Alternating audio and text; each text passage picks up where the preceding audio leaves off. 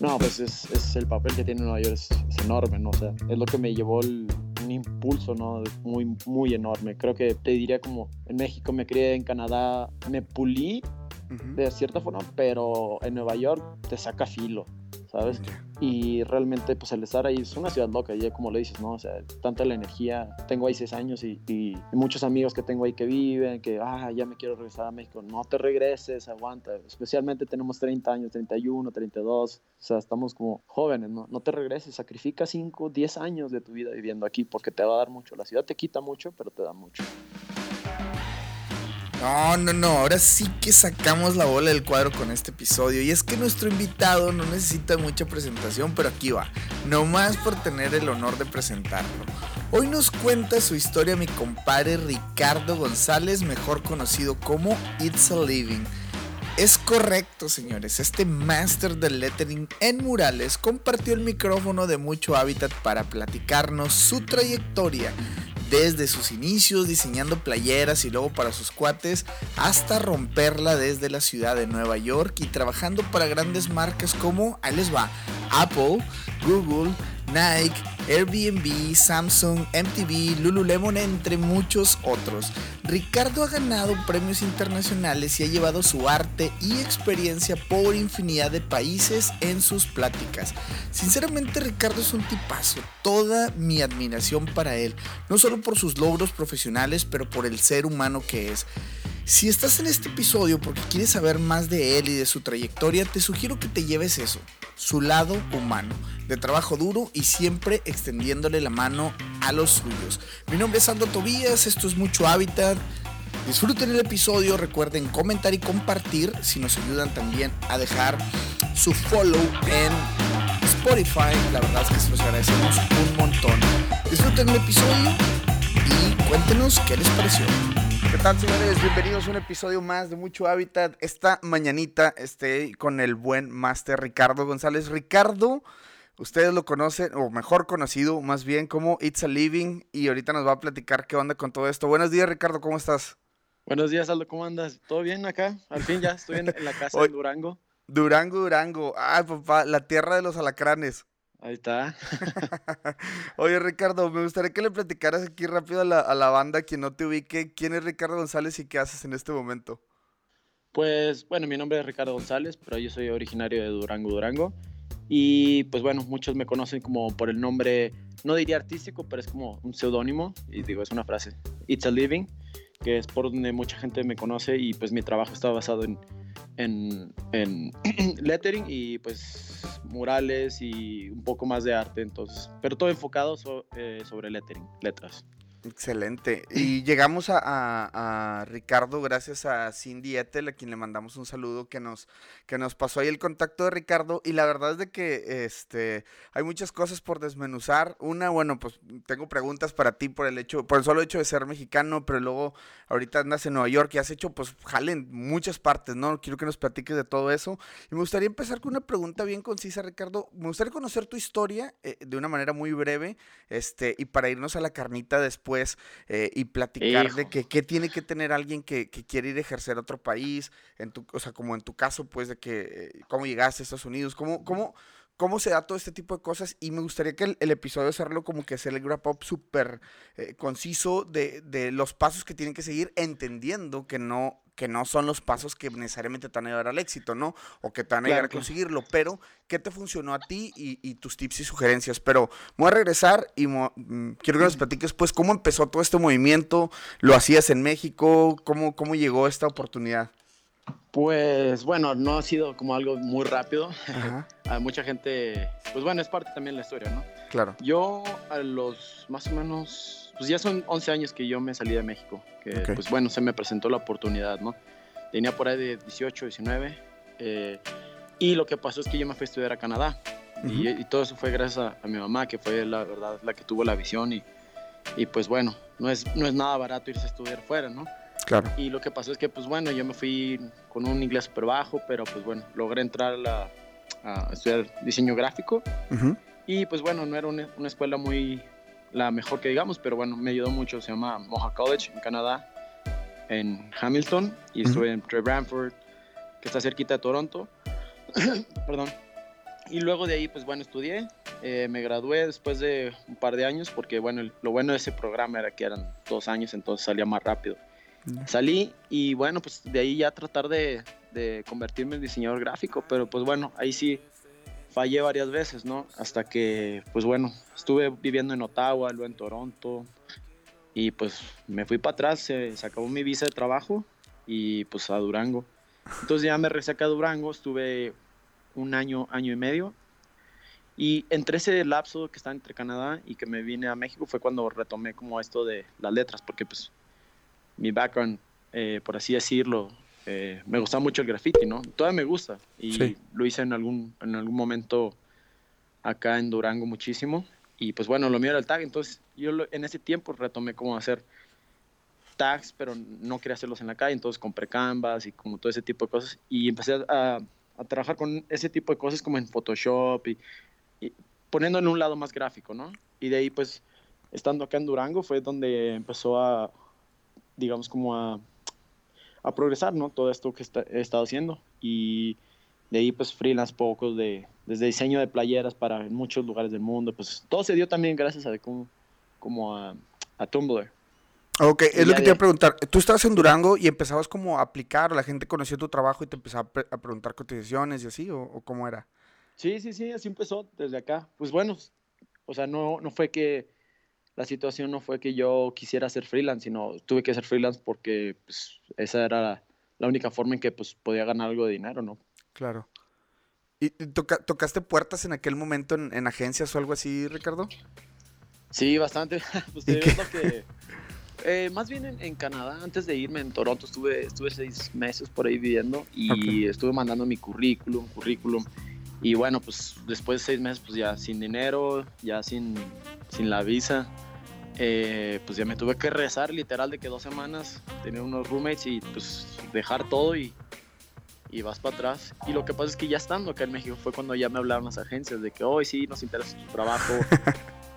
y pues ya cuando les conté, no, pues soy mexicano, ah, necesita sponsor, todos se echaron para atrás. ¿Dónde estás? Estoy en México, no, menos. Entonces, pues, de modo, ¿no? Freelancearle. Oye, qué loco, porque es una parte bien interesante, me gustaría nada más darle zoom, y, el tema de, cómo las agencias, por ejemplo, cuando... Eh, mucha gente que quiere irse y todo, pues eh, la verdad e, es un tema, e, e, el tema, el, para las agencias termina siendo un tema contratarte o no dependiendo de tu estatus migratorio, ¿no? Entonces se vuelve doblemente complicado para que ellos puedan acceder a sponsorearte, por así decirlo, y, y, decirte, bueno, vente, no importa, yo te arreglo aquí visas, papeles y todo ese rollo. Entonces, si hay un canadiense o alguien con una visa vigente que lo pueda hacer, pues para ellos es como su primera opción, ¿no? Entonces nosotros quedamos como que a la deriva a ver, qué, a ver qué por ahí, qué oportunidad se puede asomar. Entonces lo vuelve un poquito más complejo, pero bueno, tú no te tuviste y tú seguiste siendo freelance, empezaste a darle. ¿Y cómo llegan esas, esa, cómo dices, bueno, Tom Bro era tu, tu plataforma, em, empezó a contactarte la raza por ahí o cómo empieza, eh, platícame los primeros como trabajos que, que empezaste a hacer este, como freelance. Sí, pues bueno, o sea, se dio por Tumblr, eh, en ese tiempo empezó también pues, Instagram y todo eso, pero bueno, eh, lo padre fue que empecé a conectarme con gente en muchos lugares, eh, tanto como gente que hacía lettering, o sea, ya, o sea, viendo el trabajo de personas que ya, ah, o sea, ya estaba admirando y que, no sé, o sea, nunca me imaginé llegar a vivir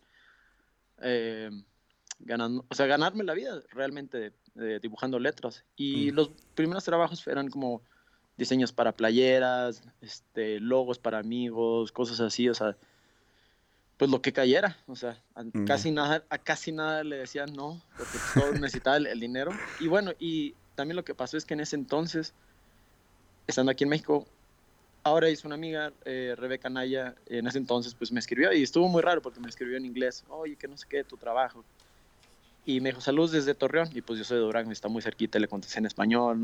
total, nos hicimos amigos y me recomendó el, el, programa de Cooper Union en Nueva York. Sí. Entonces, pues me convenció, ¿no? Yo le dije, no, no, no sé si quiero, no sé, está muy... Eh, pues Nueva York, no sé. Total, me convenció y apliqué y me aceptaron y pues ahí me tienes todo un año trabajando día y noche, pues porque pues las, los, el freelance que hacía era, no sé, 100, 200 dólares por diseño, ¿no sabes? Como, entonces a darle así duro todo el año hasta que junté el dinero para pagar la escuela e irme a Nueva York. Y desde entonces estoy en Nueva York, entonces ya van seis años. Seis años en Nueva York. Oye, qué chingón, Ricardo. Déjame, te, le voy a hacer otra vez suma a tu historia en esa parte, eh, donde dices de que, oye, bueno, pues, eh, este, trabajando, eh, o sea, bueno, atendiendo tus, tus clases, tu curso, pero a la parte me imagino que salías y pues en chinga que ahora le vamos a, seguirle dando y luego de repente, no sé, te caía trabajo y como decías, estabas como que todo el tiempo dándole, ¿no? Este, trabajando y todo. E, e, esta parte, ¿qué onda, Ricardo? Quisiera profundizar aquí porque este, mucha de la raza que nos escucha luego cree, o sea, bueno, por ejemplo, imagino que de todos los seguidores que tienes en Instagram, eh, checa tu trabajo y dices, ah, bueno, pues Ricardo siempre, o sea, como que creen que a lo mejor es de la noche a la mañana, ¿no? Claro. Y, y, y, pues realmente lo que nos platicas y por las experiencias que nos han platicado aquí en el podcast, pues nada es de la noche a la mañana, ¿no? Todo es una transición y, y casi no vemos eso que está abajo del, del iceberg, ¿no? O sea, siempre pensamos que todo ha sido chingón todo el tiempo, cuando pues acá te ha tocado pues picar piedra, ¿no? Ese, ese, ¿Cómo te sentías en esos, en esos momentos de decir, o sea, sí decías, la voy a romper en un momento o era como que pues, solamente ibas con la corriente o platícame cómo, qué, cuál era la, cómo, cómo te sentías en ese, en ese momento. Pues la verdad fue un, momento como estando aquí en México era como eh, por sí mucha frustración porque me llegaron varios, o sea, en algún momento me ofrecieron trabajar para Apple, no se dio por unas causas ahí, ya tenía el trabajo X, ¿no? Entonces era como muy frustrado. Entonces cuando ya estaba en, Nueva York, eh, fue como una época muy bonita porque, o sea, o sea, trabajaba día y noche, que la verdad no pensaba en, en, digamos así, de que, de que, ah, quiero hacer lo mejor, ¿no? O sea, simplemente, sí, como dijiste, go with the flow, ¿no? Iba con la corriente. Y lo que pasó es que yo cuando terminé el curso de Cooper Union, que esa fue una transición muy, muy, muy pesada para mí, que al cabo de los dos meses que hice el, condensado, yo, o sea, literal tenía el dinero así perfectamente medido para vivir bien, ¿sabes? Y pues bueno, Nueva York no es nada barato. Claro, Y lo que pasó es que de ahí yo me fui a, estaba en Montreal visitando a unos amigos y yo ya me regresaba a México, ya tenía mi vuelo, pues ya. Y en eso me, contra, me, me contactan de una agencia en Nueva York, una agencia chiquita para freelancear. Me preguntaban que si quería freelancear una o dos semanas. Y dije, pues va, me la aviento así de literalmente más tenía como 300 dólares y pues fueron 100 del Greyhound, porque me fui de Greyhound desde, desde Montreal hasta Nueva York, como 9 horas, horrible. Y llegué ahí a, Nueva York y pues bueno, también un amigo me, me echó la mano, Miguel Reyes, eh, me quedé ahí en su depa pues como un mes en el suelo. Ya, sí, sí, sí. sí, en lo que juntaba, porque pues de ahí estuve freelanceando, o sea, literal, tuve que extender 200 dólares así de que una o dos semanas y lo más que podía. Claro. que eh, estaba freelanceando un día, pues ni dinero traía y mi cuenta en, México ceros, mi cuenta en tal ceros, así de cero todo. De que hasta encontré un, creo que, ah, me encontré un billete 500 en un pantalón, tuve que ir a cambiarlo al banco para comprar el el launch porque está, está quebradón. Oye, y pues digo, me encanta que nos platiques esta historia porque neta es algo que siempre lo platico con mi novia Judith aquí en la mesa. Siempre nos ponemos a, a, platicar el hecho de que luego de repente subimos fotos o cualquier cosa, ¿no? Que tú andas haciendo ahí en el día o de repente te tocó un evento y pues no sé, el lugar está padre y subes una foto y todo. Luego, no sé, o sea, eh, las redes sociales como que muestran lo mejor de nosotros y digo, en jamás más en la vida lo hacemos como por como presumir o algo, simplemente es la situación, estás en un país bonito, en una ciudad bonita y subes cosas, o sea, fotos de cosas que están Solo pasando. compartir, digo, pues para eso es, para eso se fue creado el, social media, ¿no? Exacto, exacto. Exacto, compartir esos momentos. Pero luego, luego crean como que esta parte donde dices de que, no, pues este güey le va con madre y, tiene un chingo de lana y es, como que, wow, wow, hold your horses, ¿no? O sea, como que no, no pasa nada. O sea, es como, eh, eh, más bien, luego de este lado de atrás existe todo ese pedo, pues pagar luz, pagar internet, pagar agua, de que te llega ah, la factura del teléfono. Empiezas como a, ¿sabes? Pagar contador, pagar este, el, agente, pagar este, esto, pagar todo. Exacto. Taxes. No todo es glamour, pues. No, claro, claro que no. Este, oye, y Ricardo, y luego ya, bueno, por ejemplo, aquí esta parte, este, extiendes, te, te, quedas ahí, te extienden el, el como la chamba de freelance o cómo, cómo, cómo terminas quedándote por allá? Sí, mira, es que esa es la parte que estuvo bien, bien loca para mí porque este, estuve trabajando, más bien yo lo que quería era simplemente como, eh, pues paso, literal paso a paso, de que quería simplemente ya, pues no estar en el, en el de un amigo, en el suelo, eh, pues ya como pude, pues estuve freelance, o sea, freelanceaba y trabajaba día y noche, ¿no? Full time freelance, full time ahí. Y bueno, lo que se convirtió en freelance de una semana fueron dos, un mes.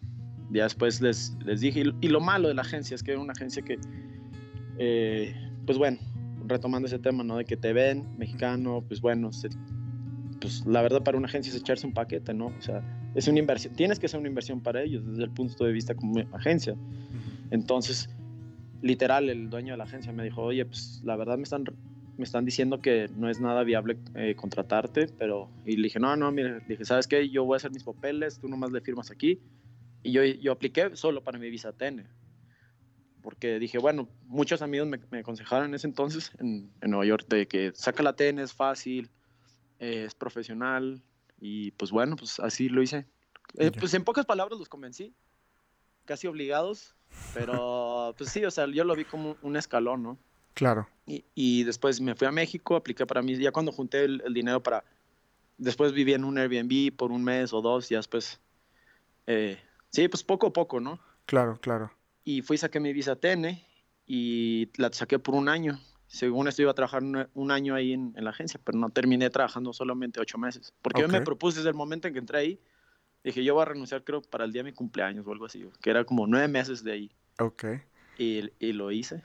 ya, ya, traías el, el, ojo así de que nada más hasta este día y luego ya después me le busco por otra parte.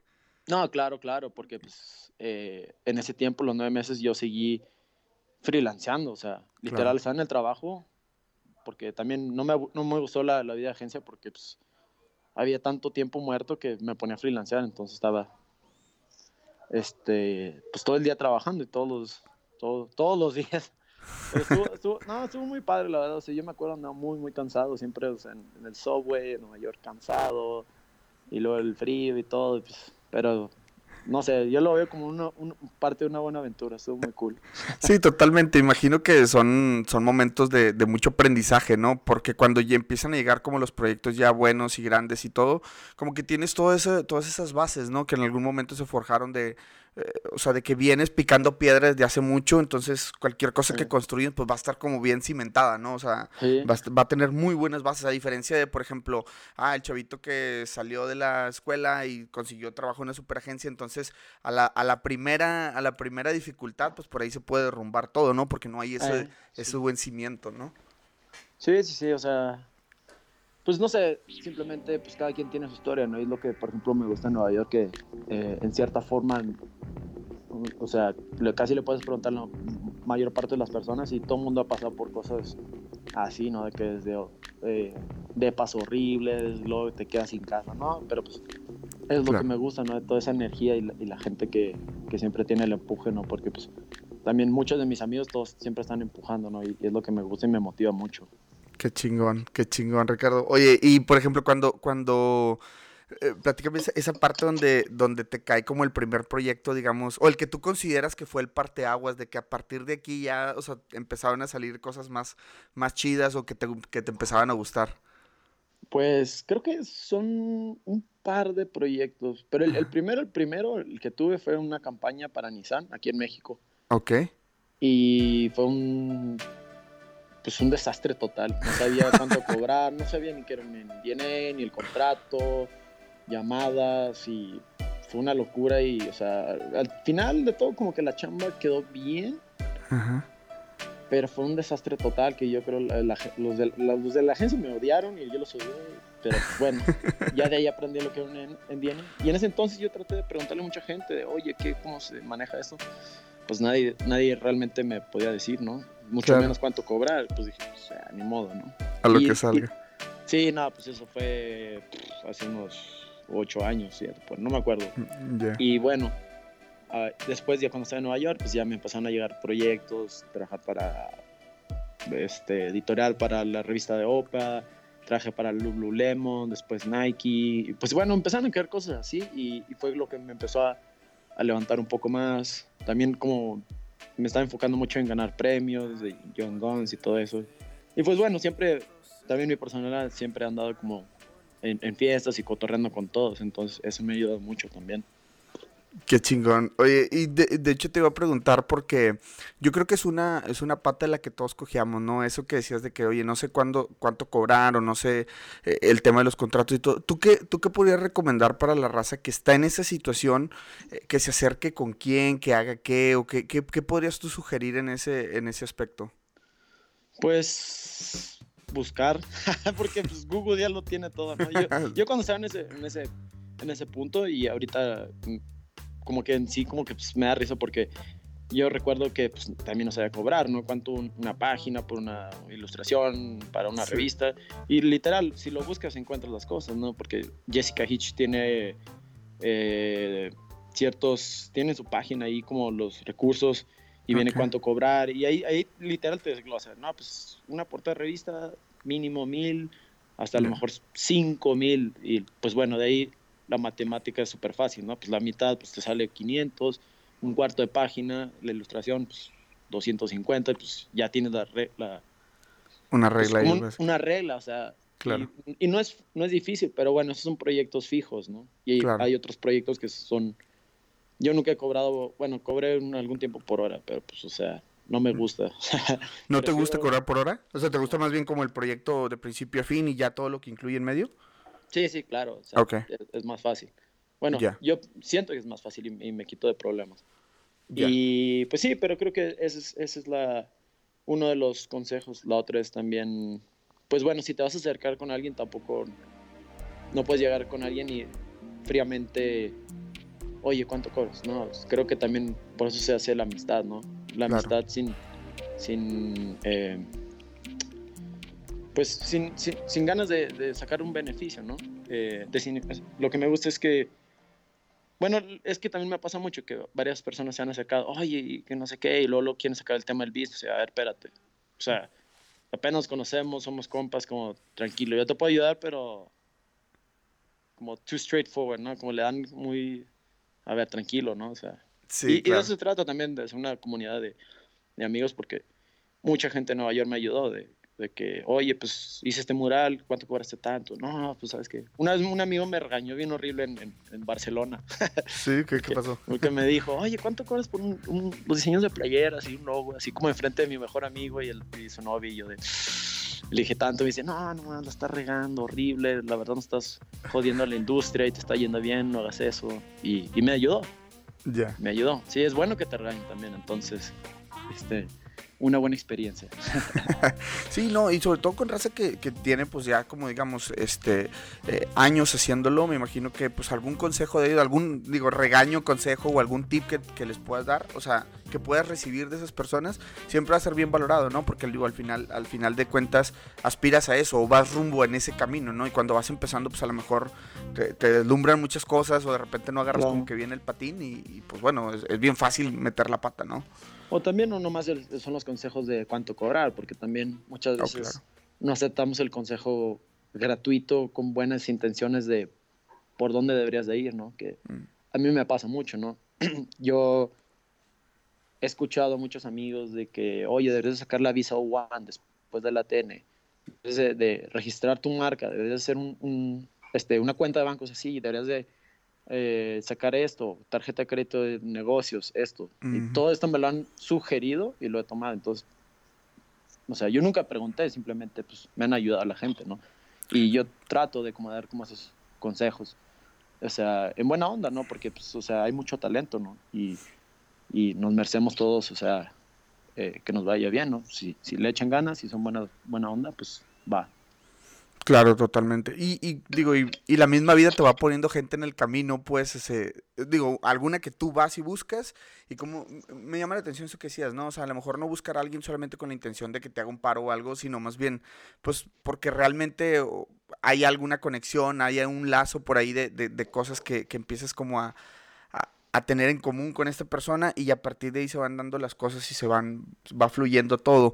Te quería preguntar algo, Ricardo, en, el aspecto de, de, toda la gente que quiere salir a migrar a otro país, que quiere ir a probar suerte, eh, ya sea sí estudiar, pero pues también hacer como vivir de este, de este tema creativo en algún otro país. La pregunta concisa es, ¿qué tiene que tener alguien que quiere irse a migrar? ¿Qué debe tener?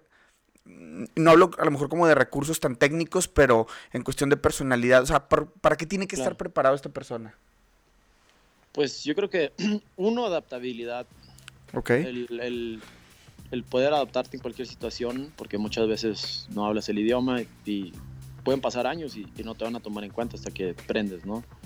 La otra creo que también es eh,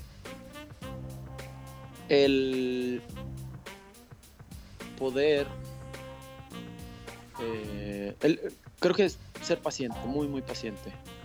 Y la otra creo que también es tener una muy buena actitud y, y en medio de lo malo, creo que esa parte que uno piensa que está, eh, digamos por así decirlo, que está en desventaja, de que, ah, pues yo no, yo no soy de aquí, no conozco. Y si realmente le echas ganas y, te abres y, y, pues conoces mucha gente, pues te va a ayudar muchísimo. También, ¿qué más? Creo que también un poco el, el empujarse mucho a sí mismo, ¿no? El, estar solo, el no bueno, no es que no es que tengas miedo, ¿no? Pero el como, ni modo, hay que darle, ¿no? Y eso creo que también es una buena actitud porque pues muchas veces la pensamos dos veces para hacer las cosas. Yo me acuerdo cuando me fui a Canadá, pues yo ni pensaba en eso, yo era de, a ver, pues, me están dando la oportunidad, pues va, ¿no? Y llego y ya fue cuando digo, pues ya empieza a firmar papeles y escuela y ya ves cuánto se paga y ya dices, aquí va en serio, ¿no? Entonces, a veces mejor no saber a qué, a qué se enfrenta uno, nomás te avientas y ya. ya cuando estás ahí, ahora sí, a darle, a darle con todo. A nadar, órale. Oye, y justamente eh, ahí, ahí va la pregunta, la otra pregunta que, que me gustaría saber de ti, Ricardo. ¿Qué ha sido lo más difícil en este, en estos ocho o nueve años que, que, has, este, que has picado piedra, que has estado ahí? para ti, ¿qué, consideras que ha sido lo más difícil? Y por otro lado, como que el takeaway de todo esto, ¿no? Hasta ahorita, porque vas, vas para arriba, pues, pero hasta ahorita, ¿cuál sería tu takeaway más, más importante? Pues creo que de las cosas más difíciles es el aceptar que hay sacrificios, ¿no? A lo mejor como eso de que dices no, no se ve, pero bueno, hay muchos sacrificios, ¿no? De si quieres viajar, o sea, que vas a sacrificar, o sea, si quieres este trabajo, si quieres hacerlo, Creo que es una de las cosas más difíciles. Y la otra creo que es la paciencia, ¿no? Para mí ha sido más este año. Este año pasado fue una locura. O sea, nunca había viajado tanto y estar tanto en aeropuertos, en, en, en tantas situaciones tan, tan, ah, que te pueden, no sé, que te pueden quitar como todas esas ganas. Ya. Eh, es bueno, bueno, te da, te forma carácter, creo. Eso, eso pienso y pues es lo bonito, ¿no? De realmente no saber a dónde vas. Es lo, es lo que después de tiempo lo comprendes que, ay, ¿por qué no tengo esto? ¿Por qué no se me da esto? Y después de unos años, no sé, un año, varios, realmente lo entiendo, ¿no? Pues así pasa, ¿no? Así es la vida. No, no, no, no puedes quedarte eh, en un punto, ¿no? Del pasado, entonces. Sí, Totalmente, totalmente, siempre dándole para arriba. Y, y, en el tema Nueva York en específico, Ricardo, ¿cómo, ¿cómo te has sentido tú en la ciudad? Digo, ya nos platicabas un poquito cómo es la vibra y pues toda esta, todo este, toda esta onda de estar, en pues, una ciudad que no duerme, que está todo el tiempo eh, al, buscando cosas, ¿no? Siempre sientes el rush cuando estás ahí. Incluso yo que he ido de turista, no sé por qué me sentía en rush y tampoco no tenía presión de llegar a ningún lado ni nada, pero la misma vibra de la gente, todo, todo, no sé, se, se vive muy, muy cañón. Este, eh, ¿qué, qué, o sea, ¿qué papel ha jugado eh, el, el haberte movido este, para tu carrera como freelance, pues, es a lo que voy? Eh, de que estés en Nueva York y que tengas la visa y, todo este contacto con los clientes que nos platicabas ahorita, a, una diferencia, por ejemplo, de haberte quedado en México y, y cómo, cómo, o sea, ¿qué, qué papel tiene Nueva York en tu vida como de freelance, ¿no? Ajá. No, pues es, es, el papel que tiene Nueva York es, es, enorme, ¿no? O sea, es lo que me llevó el, un impulso, ¿no? Muy, muy enorme. Creo que te diría como en México me crié, en Canadá eh, me pulí de cierta forma, pero en Nueva York te saca filo, ¿sabes? Y realmente, pues el estar ahí es una ciudad loca, ya como le dices, ¿no? O sea, tanta la energía. Tengo ahí seis años y, y, muchos amigos que tengo ahí que viven, que, ah, ya me quiero regresar a México. No te regreses, aguanta. Especialmente tenemos 30 años, 31, 32. O sea, estamos como jóvenes, ¿no? No te regreses, sacrifica 5, 10 años de tu vida viviendo aquí porque te va a dar mucho. La ciudad te quita mucho, pero te da mucho.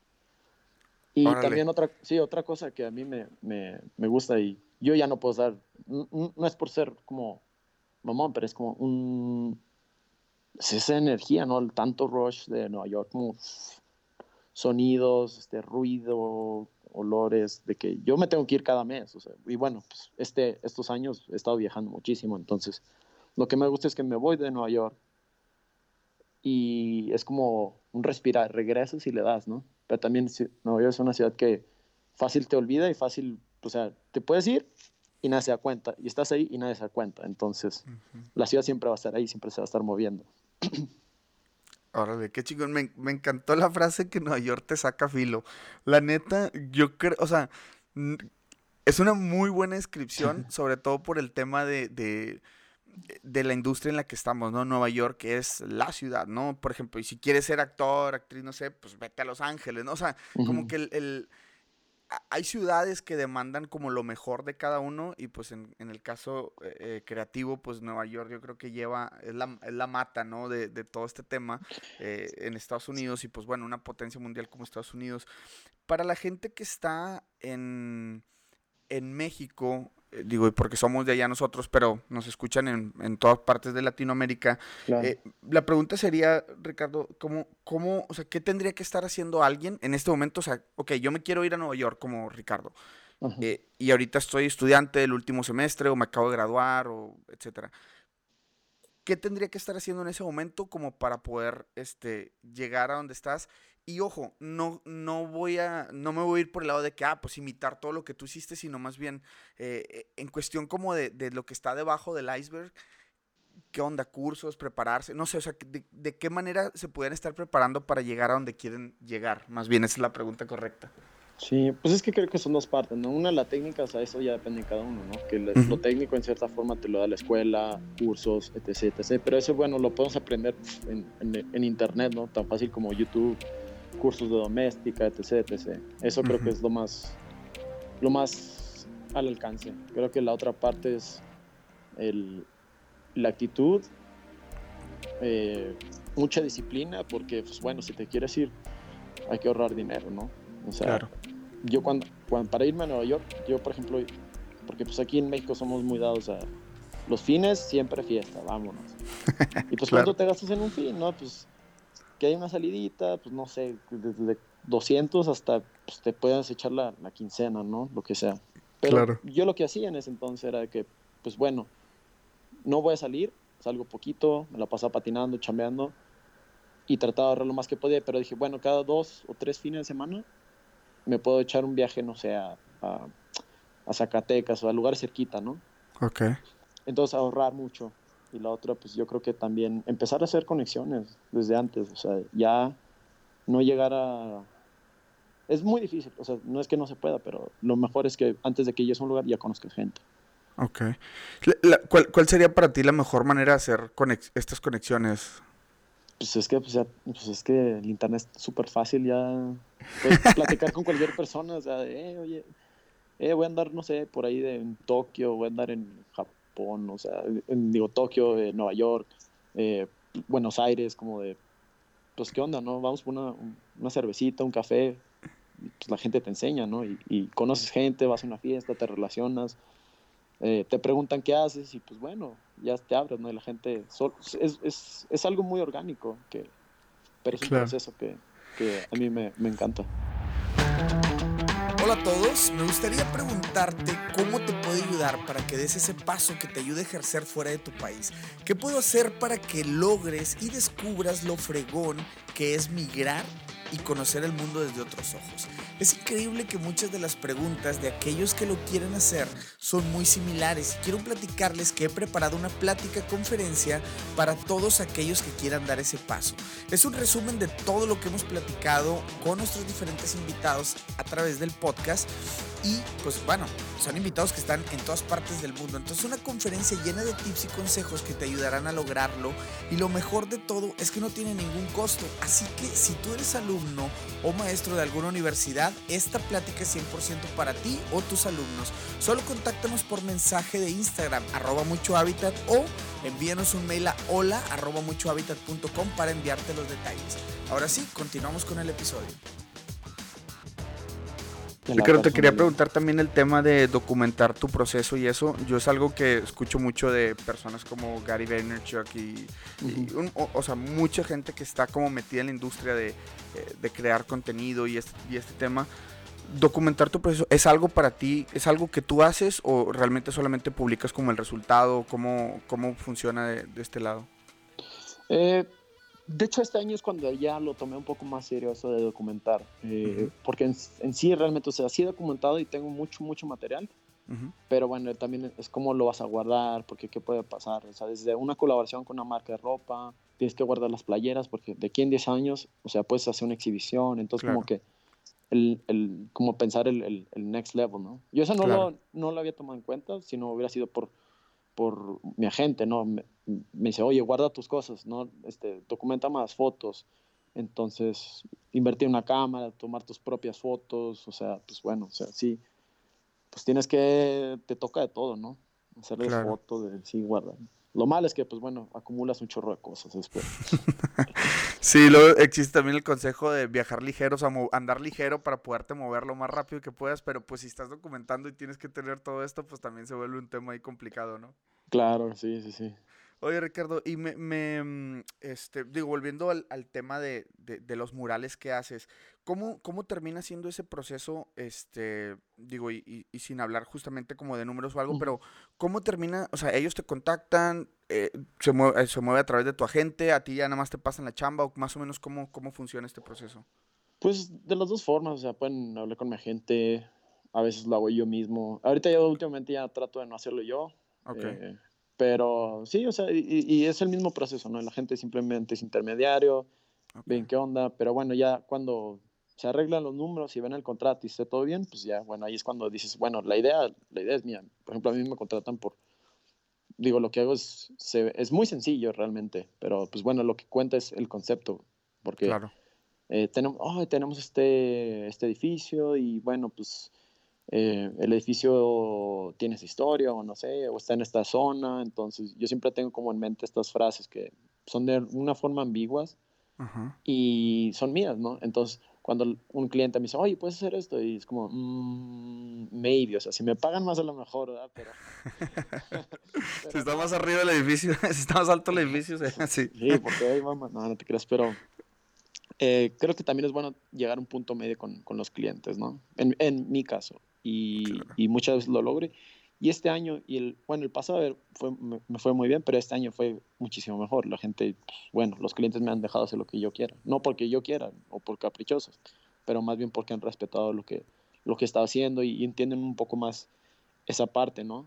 Que, que hago, o sea, ¿por qué, por qué lo hacen? No, no, no nomás escribe cosas random, ¿no? O sea, y eso claro. viene a base también de documentar, ¿no? Que ven, ah, oye, vi el, el video de tu página, me parece muy cool, eh, esta idea que tienes, el concepto detrás de lo que haces. Entonces, eso ayuda mucho, ¿no? Tener un concepto, una idea personal. No, no es que yo quiera ser, no, simplemente soy yo. Me gusta patinar, me gusta salir. Eh, casi siempre visito a mis amigos en los bares y pues, eso me gusta hacer, ¿no? Qué chingón. Qué chingón, Ricardo. Digo, la verdad de que no, no puedo dejar como de, de, de, mostrar o de, digamos, de pasar esa, ese, ¿cómo lo puedo decir? Ah, ya me estoy haciendo pelotas aquí con lo que voy a decir, pero demostrarte esa admiración, pues, porque creo que, creo que en ti hay una persona muy, muy humana detrás de lo que, todo lo que nos estás platicando, o sea, el, e, esas conexiones que haces, los amigos, todo, la verdad, qué chingón, qué chingón, y digo, encantado que, que puedas estar en este episodio.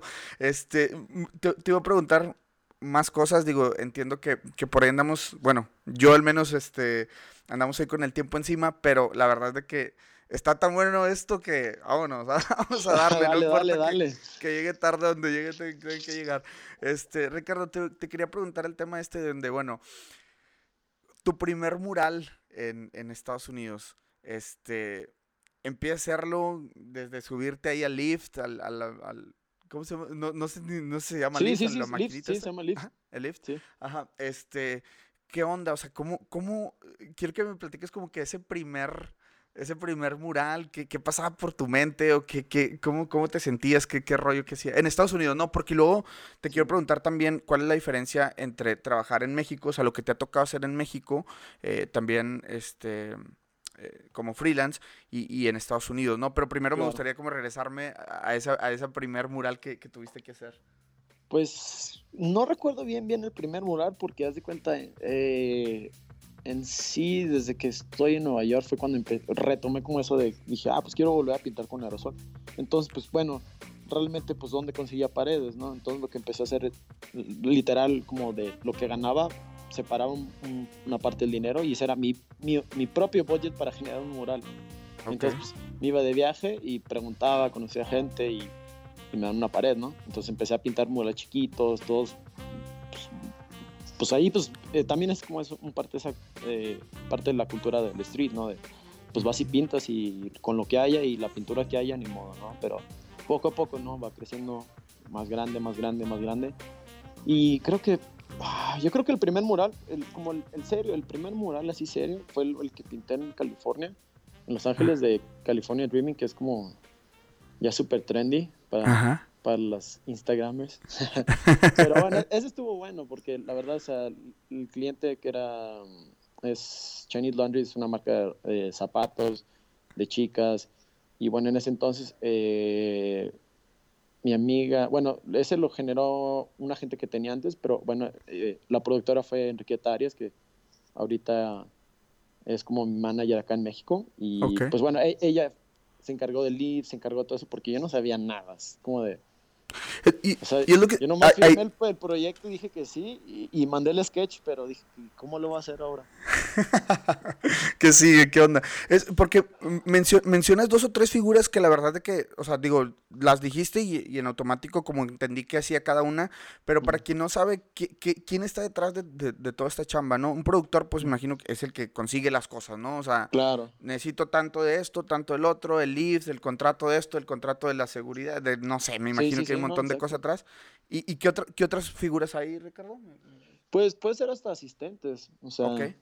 en esa parte pues debí de haber tenido un asistente, pero pues la verdad me la aventé yo así como que, desde también el conseguir el, el, el sprayer, la, como el compresor, Ujú. que una noche antes de empezar el proyecto, me, un amigo, bueno, ahorita ya es amigo, pero muy buena onda, eh, Chris Konecki, estaba pintando en un mural también de la misma, o sea, del mismo tamaño en Ajá. Los Ángeles. Y me dijo, Enriqueta, ven, vamos a ver, a que lo conozcas, él está pintando, te va a enseñar cómo usar la, la pistola. O sea, eso era un, un día antes de empezar a pintar mural. Ok. Y pues ya fui, me dieron ahí el, el, el crash course ahí, vámonos. Mira, La capacitación, en agua, una cubeta, mira, te aseguras que esto, limpias esto, mira, cálalo, pum, pum. No, pues ahí fue. Y ya así se dio. Y pues bueno, ese fue el primero, así bastante grande, y pues sí me tardé, o sea, como cuatro días pintando el, el ¿Ese fondo. está en, en LA? Sí, en Los Ángeles, en Ok. Culver City. Sí, Órale, bastante, órale. bastante Popular. Pero bueno, sí. Y en México, los que he estado haciendo últimamente, que los ha gestionado Enriqueta, ella es, ella es mi agente en, en México y la que lleva mis proyectos. Entonces, ella me, me ha conseguido bastantes proyectos muy buenos. Y pues bueno, yo le tengo mucha fe porque realmente es- en México es más difícil, ¿no? O sea, la verdad yo casi no hago proyectos acá, pero los, los pocos que se han dado han sido muy cool porque la gente pues... eh, pues yo entiendo, ¿no? Pues ¿para qué, para qué traemos un mexicano que vive en Nueva York si pues aquí hay más mexicanos, ¿no? Y que hacen más cosas, entonces pues, pues sí, ¿verdad? Pero, pero bueno, perdón. Por ejemplo, este año hice un mural para Nike México, que pues todo el equipo súper lindo, así, muy, muy buena onda. Y, y me gustó mucho el proyecto y me dejaron realmente hacer lo que, de hecho, hasta explorar algo nuevo, ¿no? Que el- las letras parecían como válvula, que, que fueran como transparentosas. Mm. Eh, sí, o sea, la, ese proyecto estuvo muy, muy cool. Y pues bueno, pues gracias a, a, a personas que hay que conocí. Qué chingón. Qué chingón. Eh, Ricardo, eh, platícanos nomás así como que un, este, un resumen de, de dónde, dónde pudieran encontrar tus, este, tus murales, ¿no? Para quien anda ahí, este, quien es Instagramer y, quisiera como darse un rondín ahí por, por las partes que tienes murales, ¿dónde, dónde están? Ah, no, pues que son un chorro, no pero eh, los tres más importantes, bueno, los tres o cuatro más así que tú digas de que, ay, güey, esto sí, seguido me etiquetan o seguido hay como mm. movimiento. Creo que uno, bueno, el, ese de Los Ángeles, está en Culver City, el, el de que es California Dreaming. Lo, también hay otro que dice Together, también en Los Ángeles, en el centro, en el Art District. ¿Dónde más? También uno en Brooklyn, que dice Meet Me Here. Ah, ¿Cuál otro más? Ah, no me acuerdo, son varios. No sé. Qué chingón. Oye, Ricardo, y pues bueno, este, el, tema, el tema accionable, ¿no? Porque eh, por ahí yo he tenido, o sea, bueno, a, lo largo de lo que llevamos del podcast, este, sí platicamos y, creo que se inspira mucha gente, que es el objetivo mucho del, eh, del podcast, ¿no? Que la racita que está, pues, escuchando todo esto que digan, no, pero pues es que yo la tengo muy difícil porque, eh, no sé, te voy a poner así un ejemplo súper burdo, no sé, de que, ah, es que mi escuela está bien lejos y aparte trabajo en la agencia, a mí no me pagan mucho y este, y como que de aquí a que yo pueda, o sea, me gustaría como que armáramos aquí entre los dos y bueno, obviamente tú teniendo la mano, pues, este, un plan de acción para todos, para todos aquellos que lo quieren hacer, o sea, como que qué sugerencias pudiéramos dar punto por punto de que, oye, pues mira, vete haciendo, ya lo mencionamos ahorita, ¿no? Vete haciendo a lo mejor como de, de, contactos y pues obviamente pule tus habilidades, este, pero en el tema, por ejemplo, de conseguir, digamos, como clientes fuera o algo, como que pudiéramos, este, rascarle o que pudiéramos, este, ¿cómo pudiéramos accionar a la, a la gente que nos escucha? Pues es que es iniciativa, o sea, realmente es todo iniciativa propia y uno es eso y dos, ya no te quejes, pues, te va mal porque te está yendo mal, porque tú quieres, ¿no? Creo que o sea, se escucha cliché que, ah, tú puedes cambiar tu vida. Sí, realmente sí lo puedes cambiar, ¿no? O sea, eh, he conocido mucha gente y sigo conociendo gente que, no, oye, no, pues yo tenía un trabajo, me, iba súper mal, creo que voy a renunciar. Y no sé, después los veo seis meses después. Ay, ¿qué, onda? ¿Cómo estás? Oye, renuncié a mi trabajo. Y me gusta mucho como esa parte de felicidad, la verdad, porque no es fácil dar ese paso a lo desconocido, ¿no? Y la gente, y de eso se trata, ¿no? De alentarnos los unos a los otros. Qué bueno, qué bueno, más acá en México, en Latinoamérica, qué bueno que te esté yendo bien, ¿no? O sea, me da gusto porque pues no todo es números y fórmulas, ¿no? También es como el aliento entre los unos a los otros, como, pues échale ganas, dale, ¿no? Pues, ah, que no sé qué hacer, pues, cállese un sombrerazo y dele, ¿no? Y, y vámonos. Pero es que es lo cool, ¿no? O sea, y también, por ejemplo, tengo un grupo de amigos muy cool también acá en, en, en, Nueva York, ¿no? Luis, eh, Luis Lucio, Pat, él es fotógrafo, Shepard es ilustrador, Patsy es artista, eh, pinta, eh, Mauricio trabaja, un, trabaja toca en una banda que le está yendo muy bien ahorita en Brooklyn. Leo es arquitecto, entonces, y él, es director creativo, entonces somos como un grupo mixto.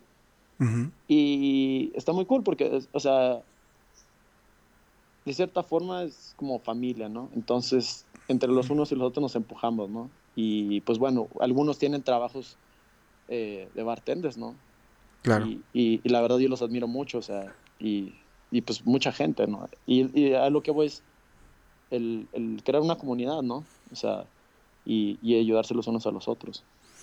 Eso, eso la verdad de que lo voy a resaltar un chorro porque justamente cuando terminas saliéndote de tu país, o sea, hay que entender que no va a haber dos lugares como en casa, ¿no? Entonces, desde que entiendes esa, esa parte, sabes que incluso si estás en México y estás, o sea, si estás, por ejemplo, en Durango y te vas a vivir al DF, o estás en Saltillo y te vas a vivir a Guadalajara, lo que sea, o sea, rompes ese círculo, ¿no? Aún, y siendo el mismo país, no va a haber lugares como en casa, no van a estar tus amigos, tus tíos, la familia en general, ¿no? Entonces, eh, cuando llegas a otra parte, que la importancia de, como tú dices, de, de, ir teniendo esa nueva familia con amigos y todo, y eh, bueno, Nueva York es una ciudad muy viva.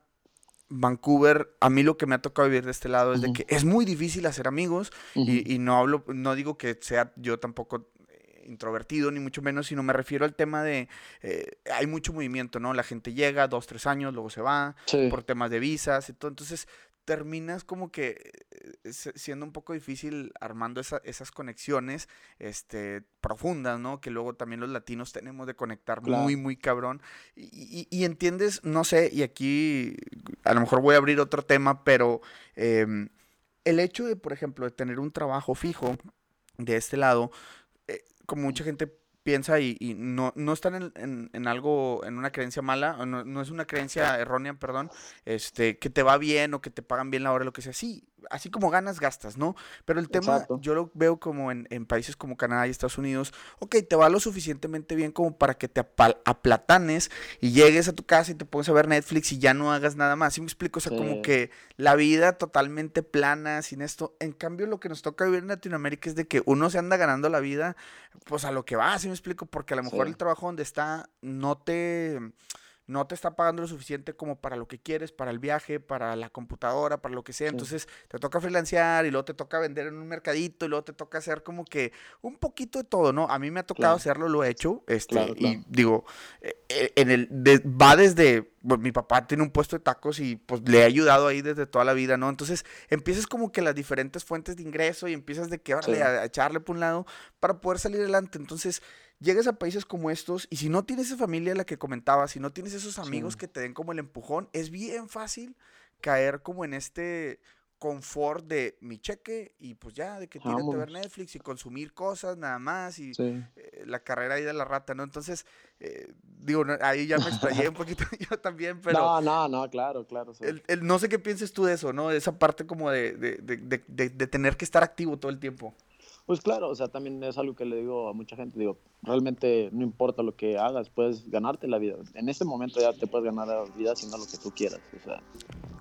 Y, y, yo sé que es difícil, ¿no? O sea, y tener el grupo de amigos, bueno, son ciudades grandes, ¿no? Son internacionales, que son ciudades de tránsito. Entonces, el entender desde un principio que toda la gente se va y se, eh, en algún momento se va, ¿no? Claro. Mm, es creo que el aprender a dejar las cosas, ¿no? Que es como también un trabajo, ¿no? Es eso que decías, ¿no? Estás trabajando, eh, te llega el cheque, pero pues dices, sí, me voy, dices, no, pero estoy bien a gusto, pero pues dices, pues, a ver, tengo 31, estoy en una chamba, estoy muy a gusto, pues, pues qué vida de flojera, ¿no? bueno, no siempre, no, pero yo así me lo pregunté a mí mismo. Y dije, pues bueno, quisiera viajar, pero nunca pensé a, qué grado iba a llegar, ¿no? Que, o sea, mis días, o sea, no hay ningún día igual al otro está bien loco, así de que... Pero pues también hay la parte de la persona que se le gusta esa, esa parte más tranquila, de 9 a 5, pues, la, pues bueno, pues se respeta, ¿no? O sea, no hay ningún problema, pero pues también, si hay banda que sí quiere... Eh, Hacerlo. Eh, sí, pues, o sea, vivir en otro lugar, pues, pues dale, o sea, no, sin miedo, ¿no? Que pues tengo eso, no, no, no, pues no tengas miedo, te va a cambiar y te va a hacer mucho, te va a hacer muy bien, ¿no? A, a largo plazo, o sea, son experiencias. Porque pues, después ya cuando tengas, no sé, ya 60, 70, pues ya vas a tener la historia de que no, pues tenía un trabajo, pero pues sabes que me la, me la, me la aventé y me fui de viaje. Me la rifé. Claro. Oye, Ricardo, te voy, te voy a este, te voy a preguntar algo. Y este, este va a ser mi teaser para, para Facebook, ¿no? Lo que voy a promocionar en Facebook, hablando de que los, de que Facebook ya es para los papás, según ahí este datos no oficiales, pero ya los papás ya empiezan a tener Facebook. te empiezan a, etiquetar acá en Facebook y todo. Entonces voy a agarrar el, teaser esto para Facebook.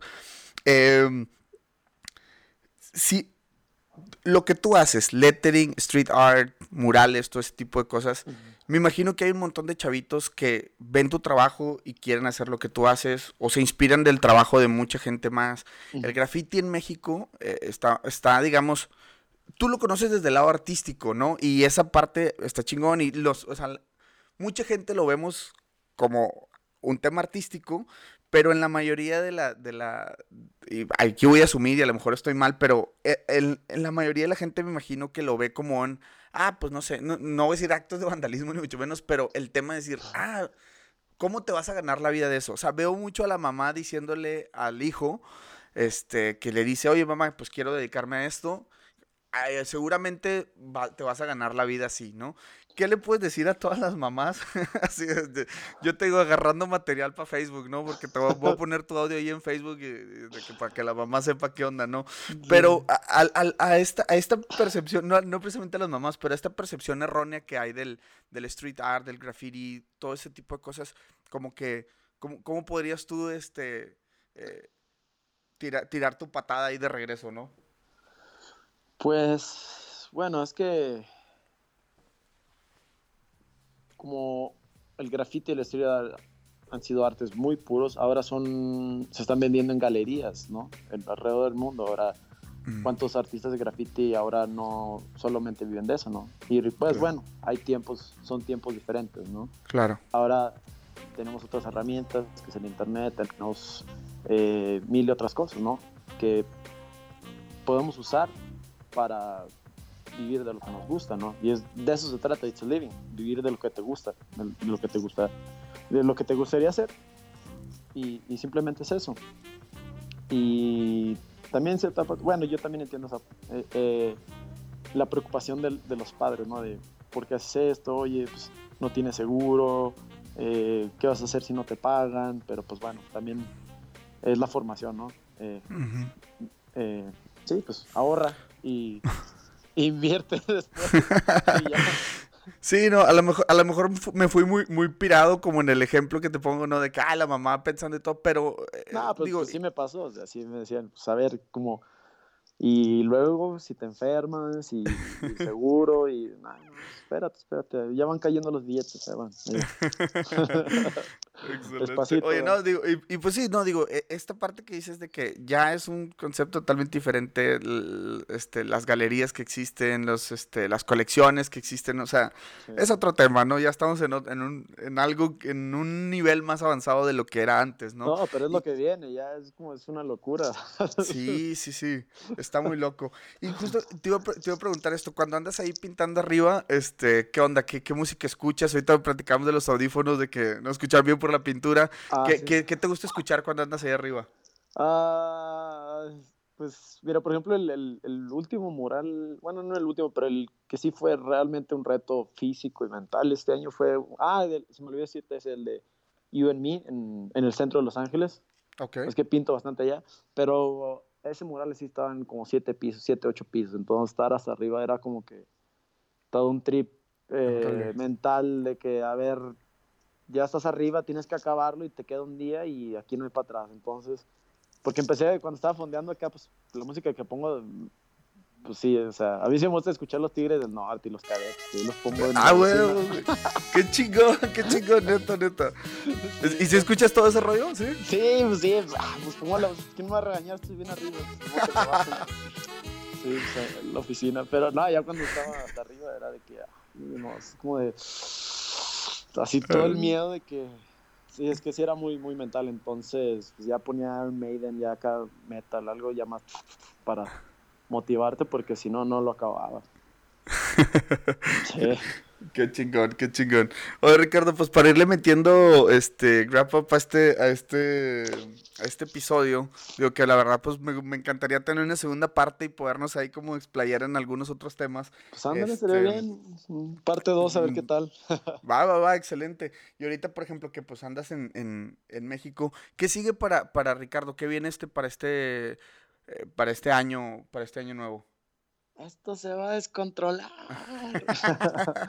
sí, sí, estamos, sí viene el año que entra muy, muy heavy. Sí, sí, viene muchos viajes. Sí, o sea, ya estoy trabajando en un par de proyectos para el 2021, entonces pues sí está medio loco. Órale. O sea, no el 20, el que sigue. sí, pero, ni moda, ah, el, el que, ¿cómo dicen? Eh, quería azul celeste, pues que le cueste. Oye, ¿cuál es la manera de refrescarte cuando, cuando vienen estos proyectos, cuando terminas un proyecto, cómo, cómo te, te desenchufas un poco? No sé, es que, por ejemplo, ahorita me gusta estar acá en Durango porque sí me relajo y todo, pero el problema es que yo no, o sea, de por sí no tengo energía, pero no me sé quedar quieto. O sea, tengo que ir a pintar, tengo que, o sea, literal me levanto siempre a las 8 de la mañana, ¿qué onda? Sí. Cuando, cuando vas a Durango, perdón, perdón que te interrumpa, cuando vas a Durango, por ahí este te toca eh, hacer algo, atender ahí eventos o conferencias o algo así, o, realmente regresas a descansar? No, pues nomás vengo a cotorrar, digo, y si voy a pintar, pues aquí con, pues, con los compas, ¿no? De que pedimos una pared, pintamos, o voy a ver unos amigos con los que patina, y pues ir, a janguear, ¿no? Y pues ya, pues en la noche, pues siempre hay posadas y desmadre, entonces, pues, puro, puro descontrol a veces. Pero Qué trato, no, porque pues sí, vengo bien cansado, o sea, todo este año ando muy, muy cansado, o sea, estas dos semanas casi no dormía porque pues ya mi, mi horario de, de, dormir está muy, muy loco, todos los jet lags, entonces ya Sí, en la noche me dormí de que 13 horas seguidas, sí, como 13, 14 horas seguidas. Órale, qué loco. Qué chingón, qué chingón. Este, Ricardo, eh, sugerencias, recomiéndanos por ahí, no sé, eh, libros, series, este, no sé, igual y para la, para la banda que, que está aquí, este, que llegó al episodio por ti, queriendo que des así como que tips o técnicas de, de, de, cómo hacer tu jale, murales y todo este tipo de cosas, algo que nos pudieras como recomendar, dos o tres cosas. Pues estaría bueno. Ah, últimamente he estado viendo mucho Good Fucking Design Advice. Es como estos dos chicos, Jason y ah, no me acuerdo el, eh, otro chico, eh, hicieron este página que se llama así Good Fucking Design Advice. Entonces todo es como de do your fucking homework, no, do create more, ¿sabes? Entonces tienen una cuenta bien chida en Instagram y venden poses muy cool, me encantan. Y el, libro va a salir, eh, creo que ya este mes, o ya está el, ah, casi la preventa. Esa es una y creo que otra. Oh, me encanta el, libro nuevo de James Victoria. Eh, ¿Cómo se llama James? Es su libro. Déjalo veo. Sí, sí. Eh, tiene este libro, ¿cómo se llama? Ah, se llama Fake Perfection. Está muy, muy loco, pero a mí me motiva mucho.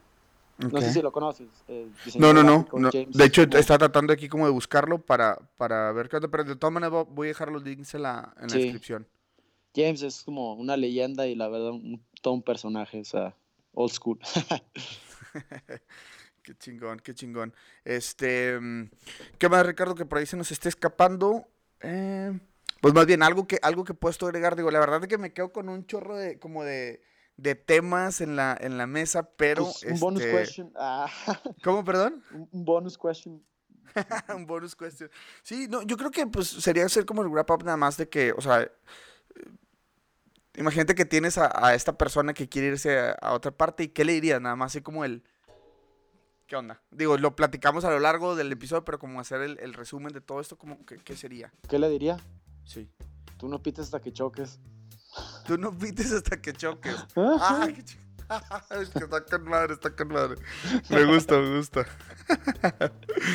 Oye, Ricardo, pues bueno, este, ¿algo más que por ahí quieras agregar antes de, pasar a, cerrar el episodio? Eh, pues creo que sería todo. Pues la verdad, muchas gracias, Aldo, por la invitación. Y pues si quieres hacer una parte 2, pues, pues, dale. Si, lo pide la gente, pues Jalo. No. Acabo de andar en México un, mesecito, entonces pues estará bueno. Ah, huevo, huevo que sí. Entonces, dame oportunidad entonces de, de, de, por ahí volverte a contactar acá por Skype y nos ponemos de acuerdo para la parte 2. Órale, me parece bien. Excelente. Muchas gracias, Ricardo, que estés muy bien. Muchas gracias igualmente. Felices fiestas. Igualmente, hasta luego. Banda gracias por haber escuchado hasta el final este episodio. Te voy a pedir un favor antes de que te vayas de toda la banda que vino para escuchar la historia de Ricardo. Gracias por caerle. Este podcast se trata de eso, de contar historias de latinos creativos que estén haciendo cosas chingonas por el mundo. Aquí van a encontrar toda la inspiración y para que puedas estar al pendiente de todos los episodios que están saliendo, te voy a pedir que nos sigas en Instagram y por ahí nos dejes también tu follow en plataformas como Spotify o Apple Podcast. La verdad es de que todo el contenido que generamos desde aquí se hace con todo el corazón y con ganas de ayudar a la banda. Estamos muy comprometidos con esto vamos a seguir generando, vamos a ser esa plataforma que inspire y esa plataforma que genere el contenido que necesitas para irte a ejercer al extranjero. Mi nombre es Aldo Tobías, nos escuchamos en un próximo episodio.